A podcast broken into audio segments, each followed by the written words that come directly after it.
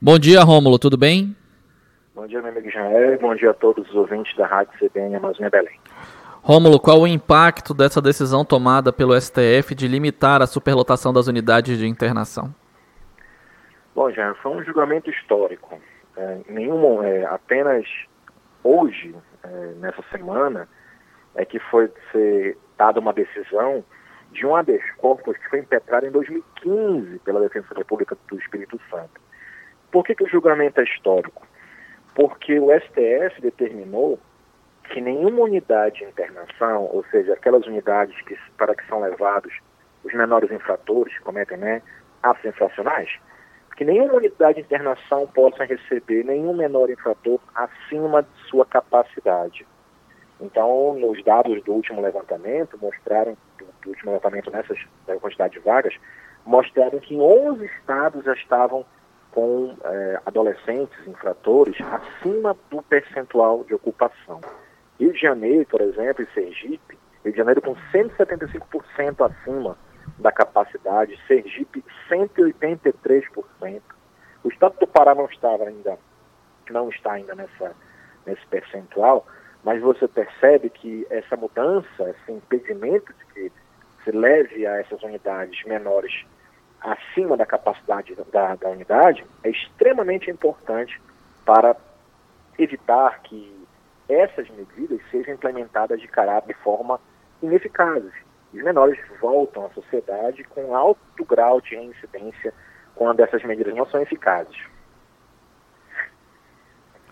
Agora, Rômulo, é, aqui no estado do Pará, a gente tem números elevadíssimos com relação à lotação no estado, na casa dos 90%? Exato, já, exato. Vale lembrar para o nosso ouvinte, para contextualizar o nosso ouvinte, que o menor, quando comete um ato infracional análogo a um crime, por exemplo, ele só é levado a uma unidade de internação quando ele pratica esses mesmos atos de forma reiterada, ou seja, de forma continuada, repetindo em vários contextos, ou então quando ele pratica um ato infracional com a violência ou grave ameaça.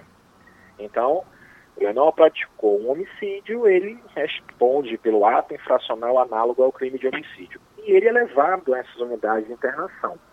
No estado do Pará, a percentual estava em 90%.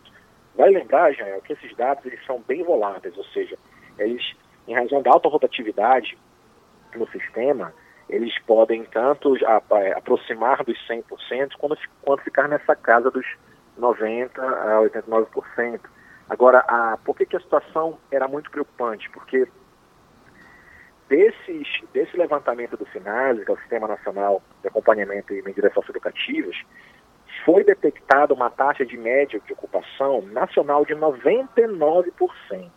Ou seja, 99% das unidades de internação do país estavam praticamente próximas ou acima da sua capacidade.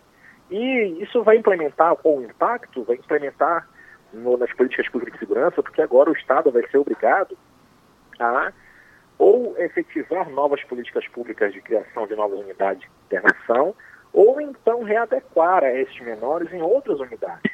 Você percebe, por exemplo, Israel, que quando o menor, hoje, a partir dessa decisão do STF, se não houver vaga disponível para o menor nesses locais, nesses ambientes, então ele automaticamente deverá ser encaminhado à unidade de internação domiciliar, ou seja, ele vai ficar na casa dele, sendo acompanhado por uma equipe, porque nesses locais é muito comum se observar várias violações aos direitos desses menores.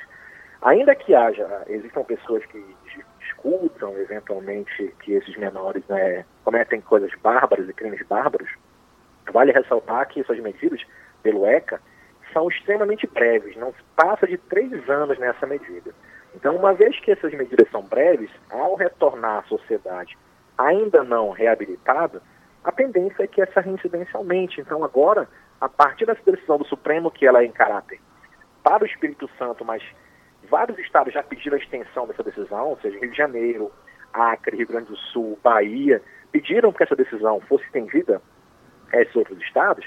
Isso, isso vai, esse julgamento ele tem força erga omnes, que a gente determina, ou seja, nacional, Isso vai implicar, então, na necessidade do Estado, do poder público, implementar novas unidades de internação ou fiscalizar as unidades, a, a, as penas é, de semi-liberdade ou de internação domiciliar. Isso é muito importante para esse retorno adequado desses adolescentes à sociedade. Isso aí impacta muito e tem um efeito diário na vida de qualquer pessoa que viva no nosso estado ou no nosso país. É verdade, questão muito séria mesmo. Muito obrigado, Rômulo Pinheiro. Até a próxima terça-feira. Eu que agradeço, meu irmão. Um abraço a todos os ouvintes e a você. Até mais. Até 11 19 primeiro intervalo do Boletim Amazônia.